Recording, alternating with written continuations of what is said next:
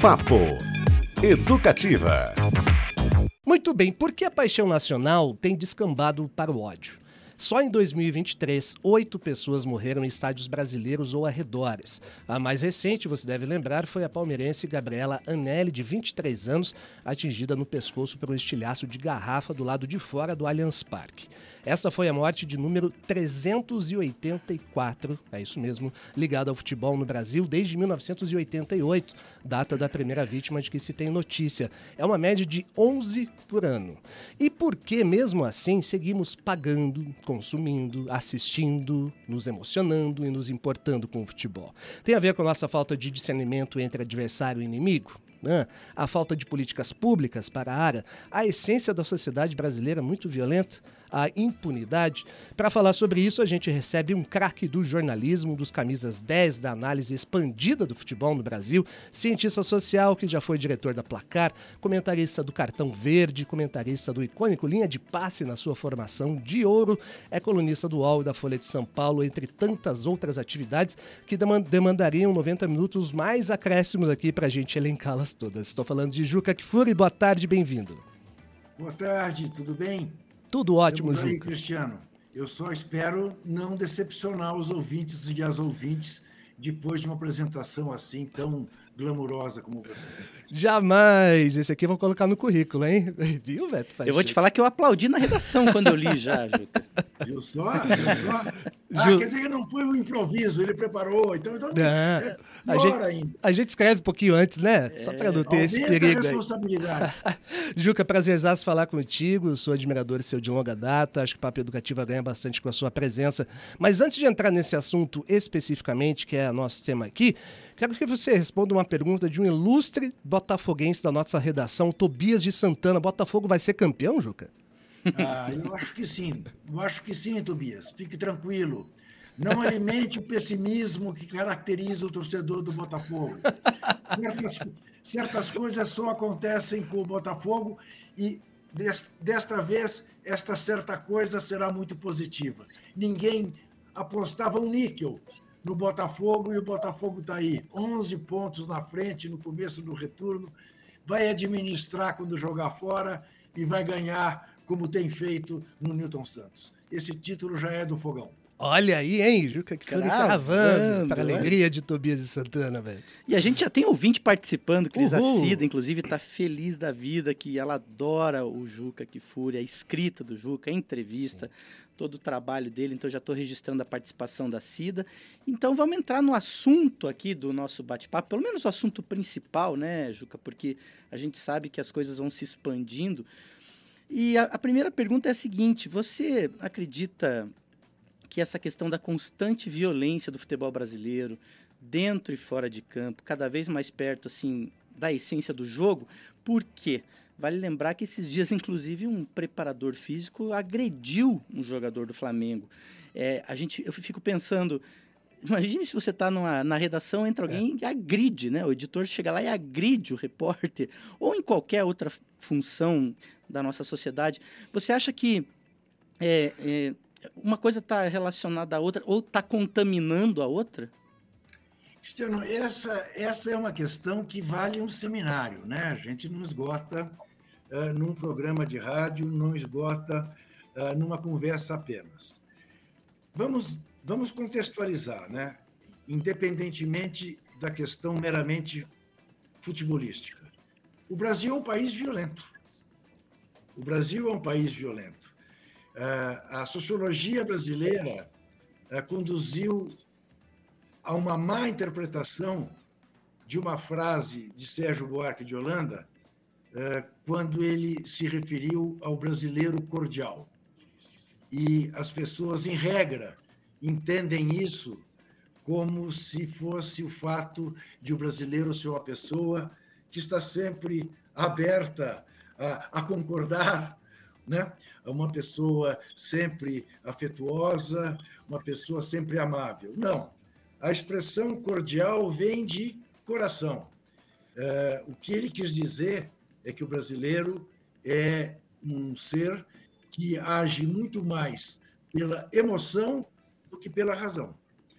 Então, obviamente, que seres emocionais tendem a transbordar seus sentimentos e tendem a partir para a ignorância. E é o que caracteriza a história do Brasil. Essa história de dizer que o brasileiro é um povo pacífico não é verdade. Basta você olhar a história do Brasil desde sempre. Todos os conflitos que houve no país, né, é, é, históricos, desde o tempo do Império. Né? Então, isto vai se acumulando. E o grande problema que nós encontramos, não vou dizer nenhuma novidade, é a questão educacional. E um povo que não seja educado tende a querer resolver suas coisas no braço, ou no revólver, ou no fuzil. E, infelizmente, os que mandam no Brasil há mais de 500 anos, em regra, não fizeram a menor questão de emancipar o povo brasileiro do ponto de vista educacional. Ao contrário, subjugaram o povo brasileiro, principalmente os excluídos, para que eles não tenham a noção de cidadania, que eles não tenham noção de seus direitos, nem de seus deveres. E isto faz o quê? Faz com que você tenha uma casta dirigente né, que vive em condomínios e automóveis blindados, que não entrega os anéis e que acabam perdendo os dedos, porque ninguém gosta, evidentemente, de viver, ah, de certa maneira, aprisionado por blindagens. E, obviamente, o futebol reflete isso. O futebol faz parte disso, do dia a dia do Brasil. E então você tem, como você disse na abertura, a confusão entre ser adversário e ser inimigo o que seria do Atlético Paranaense não existisse o Curitiba e vice-versa? O que seria do Corinthians se não existisse o Palmeiras? O Flamengo se não existisse o Vasco? Ia jogar com quem? Ia ser grande ganhando do Bangu? Não. Ele é grande ao fazer os confrontos que faz com outro grande do tamanho dele. Então, um alimenta o outro.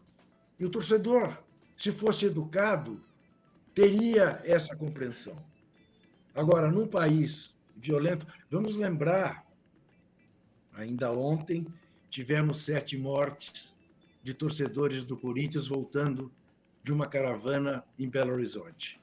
É, por que, eu estou dizendo isso? Não foram, não foram mortos pela violência é, do confronto, foram mortos pela violência das nossas estradas de rodagem.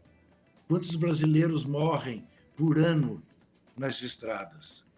Quantos brasileiros morrem por ano a tiro? Mais que um Vietnã. Né? Mais de 60 mil pessoas. Pense nisso. Né? Perfeito. Então, como é que o futebol seria diferente? Futebol é. e a vida são faces da mesma moeda. Muito bem, Juca que for aqui com a gente no Papo Educativa. Fica, em, fica o sentido só do Juca não falar do meu Paraná Clube, né? Do Atlético e Coritiba. Poxa, Juca. Aí fica difícil. O Paraná Clube ainda existe. Não diga uma coisa dessa, Juca. Que... Respira por aparelho. Existe, existe, existe. A gente vai sair dessa, viu? Respira a gente vai aparelho. sair dessa, Juca. Fique, fique Você tranquilo. Você tá me lembrando meu amigo Zé Trajano, que fala do América. Do América? É, é, é, mais ou menos essa a semelhança, Isso. a comparação mesmo. A gente vai sair Isso. dessa. Olha só, lembra você que pode participar pelo nosso WhatsApp nesse papo super legal com o Juca, 4133317516. Juca, muito legal você citar o Sérgio Buarque de Holanda, né? Porque teve realmente uma uma tradução, uma transliteração meio errônea dessa frase dele, que vem do core mesmo, né, do ser passional, mas aí isso é uma questão individual. Quando esse sujeito se vê com muitos outros, né, que pensam da mesma forma, que acham que o adversário é inimigo, aí eu tô falando talvez de torcidas organizadas, isso ganha um outro aspecto, né? Como você vê essa questão das torcidas hoje, Juca? Sem dúvida nenhuma. E aí, é por isso que eu disse para você que valia um seminário. Tem um livro, não sei se você conhece, de um jornalista americano, é, na década de 60, chamado Bill Bulford. O livro se chama Entre os Vândalos. Esse rapaz, então rapaz, hoje deve ser avô, é, saiu de Nova York e foi para Londres fazer uma reportagem A ideia era uma reportagem sobre o fenômeno dos hooligans, né? Quando os estádios ingleses eram palcos de batalhas campais, a ponto de a rainha ter proibido, num determinado momento, que clubes ingleses jogassem fora da Inglaterra. Né? Durante cinco anos, os ingleses ficaram impedidos de participar das competições europeias, porque eles iam para os outros países com o mesmo ânimo beligerante uh, com que viviam na Inglaterra. Muito bem. Esse rapaz foi. E ele tomou a seguinte providência: associou-se a uma torcida organizada, se não me engano, do Arsenal. E começou a ver por dentro como é que as coisas funcionavam como é que eles marcavam os conflitos na estação de metrô, que regras estabeleciam. Não podia chutar ninguém deitado, mas podia esmurrar com soco inglês, não podia usar arma branca. Veja, tinha uma ética na, na luta entre as torcidas. Do Arsenal com o Liverpool, com o Manchester City, com o Chelsea, com quem. Bom, ele foi ficando. Ele foi ficando, ele foi ficando, ele foi ficando, até um belo dia, isso ele descreve no livro, que ele se deu conta que ele estava mais do que uma reportagem para um jornal. Ele tinha um livro. E este livro nascia daquilo que ele constatava que estava acontecendo com ele mesmo. Ele estava viciado pela adrenalina do combate ele não conseguia ir embora. Ele ficava excitado com o próximo encontro para a luta. Tá? Pense nisso em relação a jovens, a adolescentes, testosterona mil, e que se juntam e perdem a sua identidade individual aquilo que eles são incapazes de fazer na calçada andando sozinhos, com dez ao lado, eles fazem sem pensar. E isso se transforma nos grandes conflitos entre torcidas. O que remete a uma questão que é muito maior do que uma questão policial. É uma questão que envolve educação, prevenção e punição. É claro que num país é, tão, tão conhecido pela impunidade, com tanta dificuldade de punir criminosos, principalmente aqueles que não são do andar de baixo, e nas torcidas organizadas você encontra filhos das classes altas, as coisas se avolumam.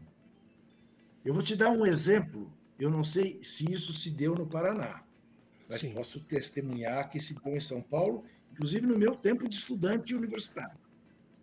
São Paulo tinha é, jogos entre universidades famosos. Mac Poli era entre os alunos do Mackenzie e da Escola Politécnica de Engenharia. Pauli Poli eram entre alunos da Escola Paulista de Medicina e da Politécnica de Engenharia, ambas da Universidade de São Paulo. Uh, tinha diversos, quatro ou cinco jogos entre universidades, que acabaram, sabe por quê? Porque quebrava o pau. Uhum. Universitários, né? quer dizer, o creme da sociedade paulistana, que se, se pegavam de, de, de porrada a cada jogo. E as universidades acabaram suspendendo essas competições. Então, se, se isso acontecia neste âmbito, imagine entre corintianos e palmeirenses. Juca, é, você citou aí o livro do Bill Buford.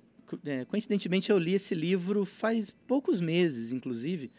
E eu me lembro também que tinha um outro fator além dessa questão que você citou, é, da adrenalina, que também tinha um fator que ele não escondia que ele estava fazendo uma reportagem é, dos integrantes dessas torcidas. E me parecia que eles, inclusive, ficavam felizes. Tinha uma questão até de querer aparecer, é, de uma, uma, certa, um certo culto à imagem e de ou uma busca por uma certa fama. É, achava isso um pouco curioso. E me parece que também a gente vive uma era também dessa exposição absurda. É, pode ter alguma coisa vinculada a isso também? É, é essa dúvida. violência também está vinculada a essa questão do demonstrar poder, enfim, de estar presente de alguma maneira e ganhar os seus 15 minutinhos de fama? Beto, você, você, você toca num ponto, quer dizer, que o Bill Bulford toca também, uh, que é absolutamente, na minha avaliação, indiscutível. E foi bom você tocar nisso, porque eu provavelmente me esqueceria de tocar nesse aspecto. Você sabe que durante um período que a coisa no Rio de Janeiro estava assim absolutamente descontrolada, um terapeuta, cujo nome agora não vou lembrar, mas um dia eu o entrevistei e ele tinha uma proposta que parecia assim iluminada. É, o que, que ele dizia? Como é que eles tinham conseguido no Rio pacificar os bailes funk no Rio de Janeiro? Sabe como? Hum.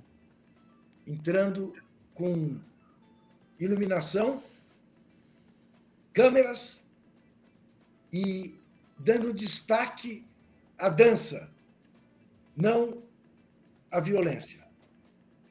E as pessoas, ao, ao, ao, ao se perceberem iluminadas e, e, e, e vendo exaltado a sua arte em dançar, se bastavam nisso. Então, o que, que esse terapeuta propunha? Em vez de proibir torcida organizada, vamos estabelecer concursos a cada domingo, a cada jogo, para ver quem é que faz a coreografia mais bonita, quem é que leva o bandeirão mais sofisticado. Enfim, vamos estimular que eles apareçam pelo aquilo que eles têm de bonito, que enfeita o espetáculo, e não por aquilo que eles fazem para chamar atenção, que é serem protagonistas de lutas campais. A mim, isso faz completo sentido. Mas é a tal história, falta política.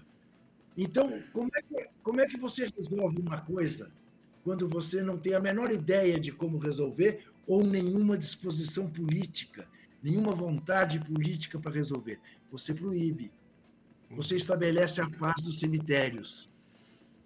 Não é? Você faz a torcida única que, além do mais, tem a burrice de permitir que eu, corintiano, sabendo que o jogo Palmeiras e Corinthians, no campo do Palmeiras, não terá corintianos, e que todos que se dirigirem ao estádio do Palmeiras serão palmeirenses, faça tocaias no caminho para brigar com eles. Então, eh, você estabelece isso. Veja, durante a pandemia, não teve briga de torcida porque os estádios estavam de portões fechados. Mas é isso que você quer? Isso mata o futebol. É. Acaba com o futebol. Se você retira do futebol o seu elemento fundamental, que é o torcedor. Perfeito. Juca Kfouri aqui com a gente ao vivo neste Linha de Passe Educativa. que maravilha. Pode ser é. assim? Não. Estamos ao vivo no YouTube, pessoal, arroba Rádio Paraná Educativa, também aqui, claro, no seu DAI 97.1. É, já que foi, alguns livros foram citados, né? E vou citar mais um aqui, até para retomar isso que a gente está falando.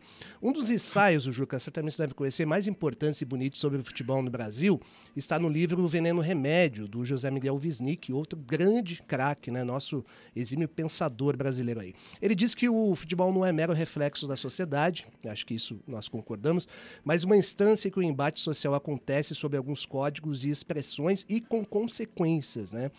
Você acha que talvez a gente se debruce, de, de, é, Debruçar. Debruce pouco sobre este lado social do jogo, essa importância que tem na essência, e a gente dá cada vez é, mais atenção, por exemplo, ao ponto final, ao objetivo final do jogo. Agora, inclusive, com o número de escanteios em apostas, quantos laterais o cara vai cobrar, com um objetivo muito personalizado, né? Vai lembrar aqui outro grande, o Nelson Rodrigues, que disse que a mais sórdida pelada é de uma complexidade shakespeariana. Mas é isso veja, você está tocando num outro ponto que faz muito parte da hipocrisia nacional. Né? Você sabe que eu sou, mas há muitos e muitos anos, frequentemente acusado, acusado, esse é o termo, de misturar política com futebol. Como se fosse possível você dissociar uma coisa da outra. Né? Como fosse possível você fazer de conta que o ir ao futebol, ou viver no futebol, ou viver do futebol, não sejam atos políticos. Né? É, basta você olhar né, para a superestrutura do nosso futebol. Quem é que manda no nosso futebol? E não querer fazer uma análise política disso. Né? É, essa dissociação conduz à pior forma fazer política, que é ao se dizer apolítico. O João, João Avelange era um craque em fazer isso. A FIFA é a política. A CBD é a política, suprapartidária. E ele andava de braço dado com ditadores, fosse na América do Sul, fosse na África. Na América do Sul, a ponto de fazer uma Copa do Mundo na Argentina sobre o general Videla uma, uma, uma Copa do Mundo cuja final foi disputada no estádio do River Plate, no Monumental de Nunes, a 500 metros da pior prisão política que havia em Buenos Aires, na Escola da Armada, onde se torturavam e matavam presos políticos. É, não sei se vocês viram, mas existe um documentário em cinco capítulos chamado Futebol nos Tempos do Condor, que é uma referência à Operação Condor, que era aquela operação que reunia as ditaduras do Paraguai, do Uruguai, da Argentina, do Chile e do Brasil, né, onde eles trocavam presos, é, em que uma, uma advogada argentina conta que estava presa nessa prisão a 500 metros do estádio do River Plate, quando a Argentina é campeã do mundo ganhando da Holanda. E as pessoas vêm saindo do estádio cantando Argentina, Argentina. E os carcereiros atiram da cela e a levam para a rua para mostrar para ela que o povo estava feliz com a vitória da Argentina no futebol e nem um pouco preocupado com a sorte dela. E ela dá esse depoimento dizendo que naquele momento ela sentiu o sentimento de ambiguidade maior de toda a vida dela.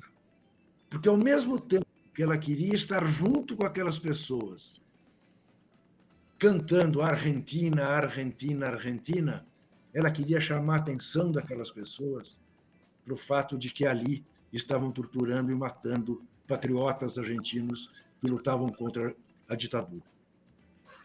Porque é isso mesmo, a gente viveu isso, vocês não, eu vivi em 70. A discussão, torcer pelo Brasil é, é, é, é respaldar a ditadura.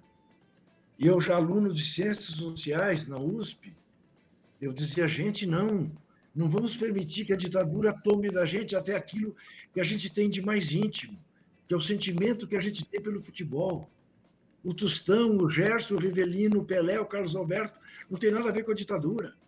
Eles estão, se a ditadura vai usar ou não, trata-se da gente impedir. E, e tanto isso é verdade que, veja, como é que a história registra a Copa de 70? Quem é o herói da Copa de 70? É o general Médici, o ditador de plantão? Não.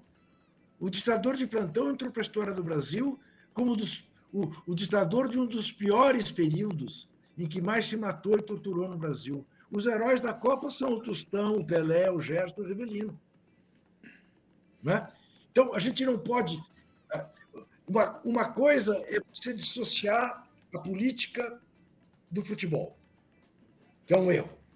Outra coisa é você achar que aquele político que tenta usar o futebol a seu favor será necessariamente favorecido por isso.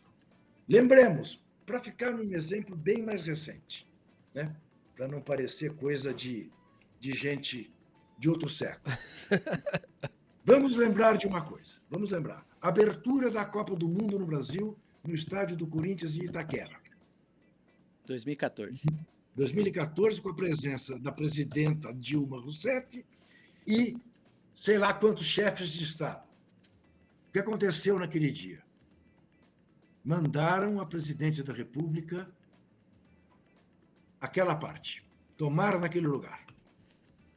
Um horror. Um horror. Uma coisa que nasceu de um camarote identificado até uma jornalista dentro. Que começaram a mandar a presidente tomar naquele lugar, porque estavam próximos do lugar em que ela estava, e o estádio, ou boa parte do estádio, formado por quem? Pela elite branca brasileira, que podia estar no estádio na abertura da Copa do Mundo, pagando ingressos caríssimos, e a presidenta foi chamada, foi achincalhada, xingada como foi. O que acontece naquela o Brasil toma de 7 a 1 da Alemanha. Vai disputar o terceiro lugar em Brasília. 3 a 0 para a Holanda. 3 a 0 da Holanda. Um ano antes, tinha acontecido as jornadas de junho. Não é? Padrão uhum. FIFA. Queremos escola do padrão FIFA, saúde pública do padrão FIFA, transporte público do padrão FIFA, segurança pública do padrão FIFA. Três meses depois que acaba a Copa, Dilma Rousseff é reeleita. Hum. Aparentemente não havia a menor chance. Não, ela foi reeleita. Né? Então, agora, a gente não pode também esquecer que a gente vem, de fato, desde 2013, vivendo um clima de violência política como nós nunca tínhamos vivido. E isso também exacerba o comportamento do torcedor. Reflete, né, Juca? É claro que sim, né? Porque se na política né? No aniversário de um petista, um bolsonarista se dá o direito de entrar na festa e matar o aniversariante, porque o motivo da festa dele era o partido ao qual ele pertencia, está tudo liberado. É. Se armamos isso, se o cidadão de bem tem o direito de andar armado e resolve uma, uma briga de trânsito dando tiro no outro, por que esperar que o torcedor de futebol, invariavelmente maltratado pela PM, encostado na parede pelos cavalos da PM, entra no estádio já com os nervos à flor da pele, que ele não exploda e, e, e, faça as coisas que faz. Perfeito. Aí voltamos a, ao começo da sua fala, que é a educação, né? Para é todos isso. e todas, é isso. Inclusive é no isso. nível de debate político, né, Beto Pacheco? Exato. Sei que o pessoal está curtindo e tem mensagem por aí. Olha, eu vou tentar fazer um resumo aqui, é porque é um bocado de gente participando. Que delícia. É, eu quero, inclusive, eu sempre falo, Juca, que as pessoas dizem assim, ai, futebol, política e, e, religião não se discute. É o contrário, gente. Você tem coisas que regem a vida, em especial no Brasil, são essas três. Sim. Como não debater sobre isso? É, a gente, eu quero lembrar também que o documentário que o, o Juca falou, O Futebol nos Tempos do Condor, é de outro craque do jornalismo, que é o Lúcio de Castro. Demais. Exatamente. É maravilhoso. E aí aqui as mensagens, vamos lá. Primeiro, o Paulo Paixão, lá no início do programa, ficou chateado que você abriu perguntando do Botafogo, ele que é flamenguista, olha só como são as ah, coisas. E aí a gente ontem, vai cara. falar de rivalidade, mas evidente essa rivalidade Diga para ele que o Flamengo será campeão da Copa do Brasil para não ter que aguentar São Paulino aqui. olha lá, então o Juca já deu a letra. É, a Bárbara também falando aqui o nosso ouvinte que o Juca é uma voz mais do que necessária. O Ibsen falou sobre essa questão do, dessa coisa instintiva que muitas vezes nós temos impelidos à violência. É, ele cita, inclusive, um documentário da Netflix, Esportes pelo Mundo, cujo primeiro episódio se chama Bola e Combate. Olha oh, aí, que legal, dica. anotando isso, aqui. Isso me lembra a Lima Barreto, que lá no início do século falava que o futebol imitava a guerra. É, é uma outra questão. É, quem mais? Ah, e eu vou juntar dois aqui. A Cida, que já tinha participado também, fala sobre essa questão que o Juca citou que não tem como você dissociar futebol e política. E o Sérgio, inclusive corintiano, olha Rapaz, só. quantas mensagens. E ainda, ainda tem mais, mas vamos, vamos, Acho que se o Juca puder ficar com a gente, você pode, Juca, continuar mais com a gente aqui mais um pouquinho? Vamos lá. Tá curtindo, Juca? Que bom. Sim, então, é claro. Esse assunto é muito interessante. Então, é ótimo debater. o Sérgio ele pergunta se você acha. O Sérgio, inclusive. Não é, é o Buarque de Holanda. Não, o Sérgio corintiano. Sérgio Chaves, ele estava no 7x1, no Mineirão. Rapaz, tá, que elástico. Inclusive. É o Juca também. Ele pergunta se você acha, Juca, que movimentos ao estilo da democracia corintiana são cabíveis e se existem atletas e pessoas envolvidas com o esporte que poderiam fazer isso acontecer nos dias de hoje. Olha aqui, ó, Sérgio, se você está nos vendo, além de estar nos ouvindo. No YouTube, pessoal, liga lá. Verá verá que eu estou aqui. Eu tenho a minha mesa, converso com ele todo dia. Esse cidadão aqui da democracia corintiana, doutor Sócrates. É, é claro que seria muito interessante que nós, de alguma maneira, revivêssemos, como quase revivemos por meio do Bom Senso Futebol Clube, também em 2013, quando jogadores de futebol certamente é, entusiasmados, influenciados pelas movimentações que aconteciam nas ruas, né, tomaram para si defender seus direitos, quase foram bem-sucedidos, mas aí o Paulo André, de larga carreira aí no Paraná, né, foi, foi expulso para a China. Uhum. Mandaram ele para a China para que ele não liderasse mais aquele movimento que estava fazendo com que os jogadores tomassem para si os seus destinos. Mas, infelizmente, o atleta de futebol, o atleta em geral, e não apenas no Brasil, dica-se de passagem, é um ser muito individualista, muito voltado para o próprio umbigo, muito preocupado em ganhar o jogo no domingo, em bater o recorde eh, nas competições, eh, ciente de que carreira é curta, que ele tem que tirar o máximo que ele puder eh, durante o curto período eh, em que estiver profissionalizado, né? cuida muito mais dos seus parceiros ou dos seus parentes e pouco se importa com o seu entorno social, embora em regra venha das classes excluídas. Uhum. E pior do que isso, com frequência reproduz o discurso autoritário, porque com frequência reproduz o discurso mentiroso da meritocracia. Ao dizer, se eu, que saí lá de baixo, cheguei aonde cheguei, eu não quero que venha um trombadinha roubar o meu carro ou o meu celular. Aí ele também anda em carro blindado, ele também vive em condomínios blindados, com segurança e tudo mais, e é a favor né, da pena de morte, da, da, da diminuição da idade uh, penal, que se criminalize também os atos de quem tem menos de 18 anos, porque se sente ameaçado. Ô, ô Juca. E Perdão. a floresta, olha só para a árvore. Uhum. Infelizmente, é assim que se dá.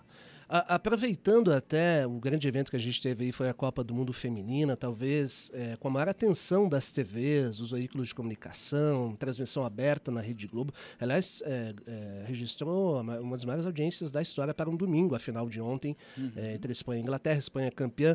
Nessa sua cobertura de tantos anos aí, é, com certeza mais com um olhar mais atento ao futebol masculino.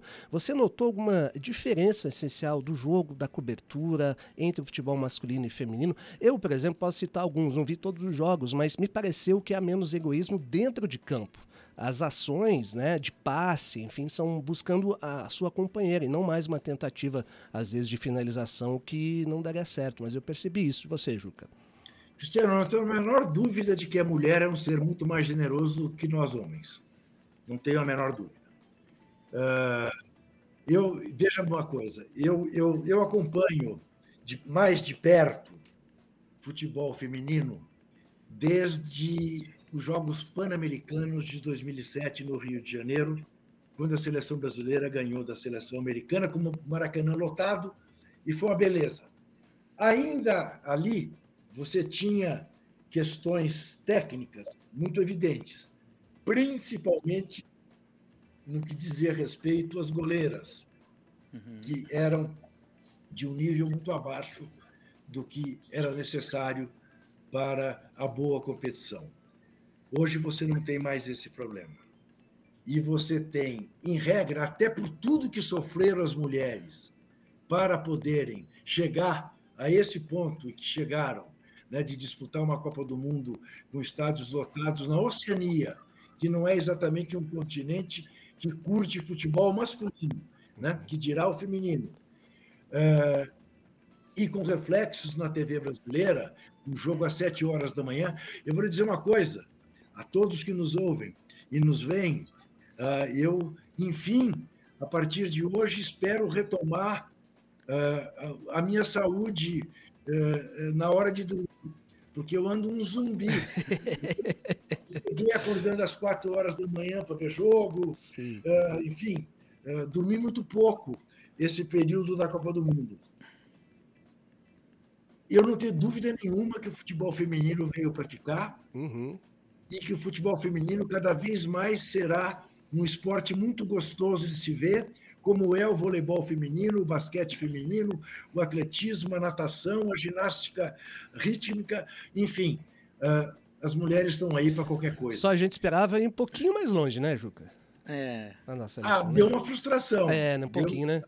E poderíamos ter ido mais longe. É, aquele jogo com a Poderia. França acho que foi crucial ali, né? Aquele foi. empate. Foi. Juca que foi ao Vivaz com a gente aqui no Papo Educativa Linha de, linha de Papo, que tal? É, cartão verde, Grande Juca, um momento super especial pra gente aqui. A gente está ao vivo no 97.1, também no YouTube, arroba Rádio Paraná é. Educativa. Eu queria dar uma, uma, uma aliviadinha um pouco, acho que no tema, pra gente também poder curtir um, um pouco da experiência do Juca. A gente tá falando aqui do, do esporte, né? Não só do futebol, mas acho que do esporte feminino. Uhum. É, assim, eu tive a possibilidade de trabalhar. Fui, fui cobrir a, a, Rio 2016 e acompanhei outro, outras modalidades também, muito de pro, perto, período que trabalhei aqui, inclusive na Secretaria de Esportes aqui do Estado. E a, abre um pouco a sua mente em relação a essa relação. A gente fala do futebol, mas o futebol ele é meio que é um, é um monopólio danado, assim, né? E acaba, isso acaba matando um pouco outras modalidades. Mas o Juca é muito claro para a gente que na profissão ele é movido pela paixão, né? Desde, desde o início, quando ele fala que lá, quando ele fez ciências sociais, inclusive eu sei, Juca, que você tinha vontade de trabalhar essa coisa de que não só o futebol, mas também outras, como o próprio carnaval, eles são, não são motivos de alienação, mas sim de a gente se mobilizar pelas coisas. Eu queria saber qual momento fora futebol, de outros esportes, foi de grande emoção na sua vida que você pôde ou presenciar é, ao vivo ou que te tocou profundamente além do futebol? Beto, nossa, rapaz, vamos passar aqui. Vocês têm o um programa até que horas? Ah, a gente até pode 8 da noite, o dia tá inteiro. A gente faz uma série de podcast, que tal? Então vamos nessa. Olha aqui. Primeiro, uh, eu sou um, um, um, como tantos, um jogador de futebol frustrado, embora eu tivesse ali uma certa habilidade, principalmente no futebol society, para fazer gols. Já que não eu tinha te entendo, Eu te entendo. Já que não tinha impedimento, eu ficava na banheira, recebia e matava de primeira. Mas eu joguei, eu joguei durante anos, cinco anos da minha vida, dos 14 aos 19, eu joguei basquete a valer. federado na Federação Paulista de Basquete pelo Clube Atlético Paulistano. Uh, joguei dois anos de infantil, dois anos de juvenil e um ano no time principal do Paulistano. Parei quando, no ginásio do Paulistano, contra o Corinthians, que então era vice-campeão mundial, a Mauri, Vlamir, o Biratã, Rosa Branca, Renê, Peninha, eram timaços de basquete. Uh, eles ganharam o jogo de 135 a 60 e eu me dei conta que eles jogavam um outro jogo, que eu achava que eu jogava basquete. Mas então, a, a seleção brasileira bicampeã mundial de basquete me emocionou muito. Ter coberto o, o, o Dream Team americano Uau. na Barcelona 92 me emocionou muito. É, a seleção brasileira de vôlei masculino, campeã em 92 em Barcelona, sob a direção do Zé Roberto Guimarães, me emocionou muito. Eu tenho, assim, a, a, o, o, Gustavo Kirten, o Guga, Nossa. me emocionou uhum. muito. É, eu tenho, assim, é, no, bom, o Corinthians campeão de 77, saindo de 23 anos de fila, é dos dias mais felizes da minha vida. Eu comparo sempre ao nascimento dos meus filhos, das minhas netas. Entendeu? É, eu tenho a Copa de 70 me emocionou muito, apesar da ditadura. Apesar da ditadura. A derrota em 82 em CRA me emocionou muito. Uhum. São, são inúmeros. Agora no Qatar, aquele jogo final França Uau. e Argentina, Espetáculo. que foi certamente a maior final da história das Copas. Foi, né? Puxa. Eu estava eu tava louco para voltar para o Brasil eu, eu, por razões óbvias, não gostei nem um pouco do Catar, de Doha, uhum. né? Aquele país preconceituoso, fechado, machista, uh, homofóbico, uh, preconceituoso em relação à mulher, desrespeitoso em relação à mulher, né? que não sequer, nem sequer te permitia tomar uma cerveja na esquina. Uh, eu estava louco para ir embora. Me perguntei diversas vezes o que, é que eu vim fazer aqui. Aquele dia no estádio, eu falei, ah, está justificado. Ainda bem que eu estou aqui, estou sendo testemunha no estádio dessa coisa maravilhosa que está sendo esse jogo. Então, uh, as minhas emoções e o esporte estão relacionadas assim de maneira sanguínea, eu diria. Elas se misturam, né, Juca? Sem dúvida, bom. Sem dúvida. O, você lembra do nosso Tobias, o citado aqui na abertura do programa? O, sem o, dúvida, o Botafoguense. Ele diz: muito bom o papo de hoje, um, com que fúria de notícia. Segundo ele, que o Botafogo vai ser campeão. Ele é bom em trocadilho também, não podia perder essa. Grande Tobias de Santana. Papo educativo de hoje super especial, mas Beto, vamos ter que deixar o Juca almoçar, né? Pois é. Não, Posso fazer uns queria... últimos registros? Pô, só queria antes mandar mais uma, rapidinho, manda, falar manda. sobre a escalação da seleção, né? O que, que o Juca achou do, do escalação do Diniz aí para os jogos é, primeiros da eliminatória, Bolívia e Peru, com a novidade que é a escalação do Bento, goleiro do Atlético. Aliás, uma fábrica de goleiros bons aí, né, Juca? Impressionante, né? Que, que nasce de... de de bom goleiro no Atlético, de bons goleiros no Paraná. Agora vocês vão ficar. Regis. Desde, desde Reis. Desde Reis. É, então. É, o Paraná Clube. Goleiro, goleiro do Curitiba. É. Foi também. Também. Antes do Paraná. É? Olha aí, antes foi do Paraná Clube. Antes do Paraná Clube. o paranista é, é, um ser realmente impensável. Brincadeira. Fala um pouquinho, você tem esperança? Vai que o Diniz acerta, ele fica até 2026, você acha, Juca? Veja, eu acho que se ele ficar até 2026, terá sido por uma vergonha alheia que eu não gostaria mesmo de passar do presidente da CBF, né, que garante que vem aí né, o italiano. Carlo né? Ancelotti. Se Carlo Ancelotti vem, virá. Uhum. Né? Uh, veja uma coisa: convocação de seleção sempre dá panos para manga. Né? A, ausência do Vitor Roque, para mim, é inadmissível. Inadmissível. Eu não consigo entender. E a presença do Neymar também. Uhum. Se eu quero fazer uma seleção nova no Brasil, o Neymar está fora. Mas não é que eu discuta o talento do Neymar. Eu trago para dentro da discussão o talento do Neymar. Eu pergunto o que, que o talento do Neymar fez de grandioso pela seleção brasileira desde que ele vestiu pela primeira vez a camisa da seleção brasileira e indago sobre o mau exemplo que ele é para todos os companheiros dele, porque não há dúvida alguma que com o Neymar na seleção brasileira, a grande estrela da seleção brasileira é o Neymar. Abafa estrelas nascentes, dá maus exemplos para estrelas nascentes e não resolve na hora do vamos ver. Então eu jamais teria convocado o Neymar e certamente teria convocado o Vitor Roque. Olha aí, opiniões sempre importantes e boas, por isso que a gente gosta do Juca, sensacional. Juca Kfouri, obrigado demais, foi um papo incrível, a gente passeou aí por diversos assuntos, foi um prazer imenso aqui, toda a equipe está muito mesmo. feliz em recebê-lo, para a gente foi um privilégio, obrigado pela sua atenção, pelo seu carinho, pela disponibilidade, a gente esticou um pouquinho, mas se ah. deixasse a gente ia ter uma mensagem. Obrigado, Juca. Foi um prazer para mim também, Cristiano, Beto, todos os ouvintes, todas as ouvintes, é sempre bom conversar com gente inteligente. Muito obrigado. Oh, querido, obrigado. Eu vou te falar uma coisa, Juca. Eu fiz faculdade de educação física antes de fazer jornalismo e quando eu estava lá eu comecei a me perguntar se eu queria, digamos, entre aspas, ensinar o esporte ou falar dele. E você é um responsável com o Zé Trajano e o meu querido amigo Barcímio Sicupira aqui no Paraná eu ter mudado de profissão. Obrigado, viu? Olha, Beto, eu vou dizer uma coisa para você que eu digo para muita gente. Você sabe que o fato de eu ter sido diretor de placar durante tantos anos, muita gente aprendeu a ler por placar. Uhum. E essa muita gente que aprendeu a ler por placar, com frequência eu encontro em coberturas de Copa do Mundo e agora no Catar se deu isso novamente.